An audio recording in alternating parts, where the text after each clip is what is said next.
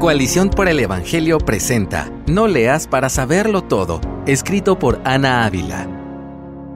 Durante mi niñez y adolescencia pasé mucho tiempo entre libros y bibliotecas. Eso no ha cambiado demasiado. Lo que sí es diferente es el objetivo que tenía en mente durante mis primeros años como lectora. Quería saberlo todo. El poder de los libros me parecía fascinante. Con tan solo 10 años de edad podía acercarme a una estantería en la biblioteca, tomar un libro, abrir sus páginas e inmediatamente ser transportada al antiguo Egipto o adentrarme en el esplendor del espacio exterior. En unas cuantas horas podría tener en mi mente conocimiento que a la humanidad le tomó siglos adquirir o desarrollar. ¿Por qué me ruge el estómago cuando tengo hambre? Hay un libro sobre eso.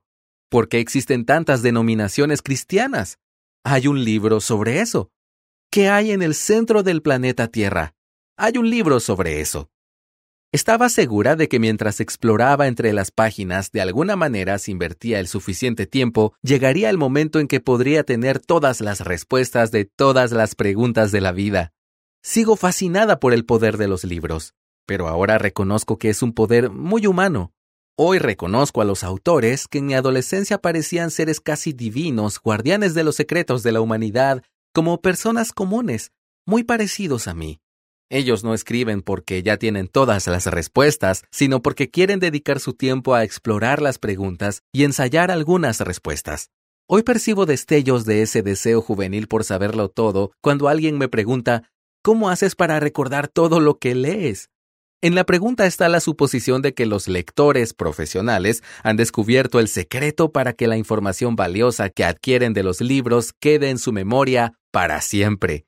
Pero no, no recuerdo todo lo que leo. En primer lugar, recordarlo todo es imposible. Nuestra memoria es limitada e imperfecta. Pero además, no recuerdo todo lo que leo porque simplemente no vale la pena recordar todo lo que leo. Recordar todo no vale la pena.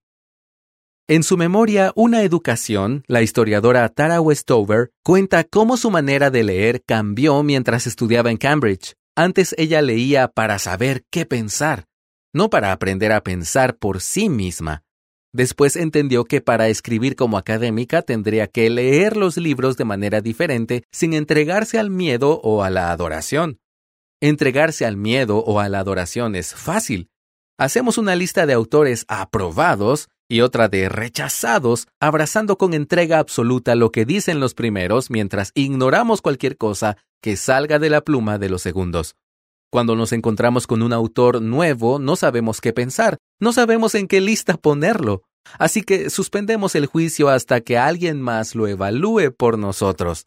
Es bueno ser cuidadoso al elegir qué leer, pero lo mucho o lo poco que nos guste un autor es solo un factor de los muchos que debemos considerar al emitir un juicio sobre sus ideas, y cuando hablamos de recordar lo que leemos, es crucial emitir juicio.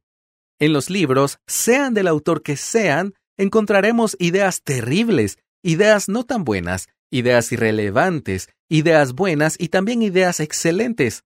No vale la pena recordarlas todas. El impulso a la adoración de los autores como guardianes de los secretos de la humanidad nos hace creer que debemos recordar todo lo que han escrito. Tener en mente que los autores son humanos limitados como nosotros nos libera. Podemos tomar lo bueno, lo excelente y dejar a un lado lo demás. No fuiste hecho para ser una enciclopedia. Pero, ¿por qué queremos saberlo todo? ¿Por qué nos obsesiona recordar todo lo que leemos? ¿Queremos impresionar a las personas con el número de citas de Charles Spurgeon que podemos recitar? ¿Nos avergüenza que alguien nos pregunte cuándo fue el concilio de Nicea y tengamos que responder no sé? Nos preocupa que un libro no cuente a menos que podamos disertar con precisión sobre las ideas principales que desarrolla el autor.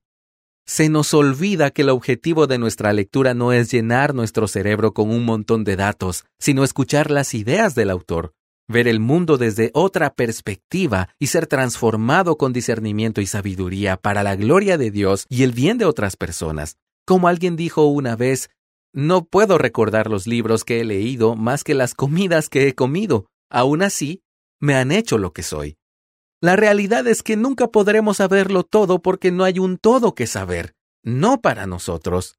Por cada respuesta que encontramos a través de la observación, el estudio y la reflexión, surgen 10 preguntas nuevas que nos dejan perplejos. Aún más, nuestras respuestas son imperfectas y limitadas, porque nosotros mismos somos imperfectos y limitados. Como dice la escritura en Eclesiastés 12:12, el hacer muchos libros no tiene fin, y demasiada dedicación a ellos es fatiga del cuerpo. La fatiga se disipa cuando ponemos la mirada en el único que puede saberlo todo, no en la mucha información que podemos coleccionar a través de la lectura. Nuestro Señor no solo es omnisciente, sino que también es la fuente de toda sabiduría y entendimiento, como enseña Colosenses 2.3. Él nos basta. La lectura es simplemente un medio para el fin más sublime, glorificar a Dios con mi mente y amar a mi prójimo.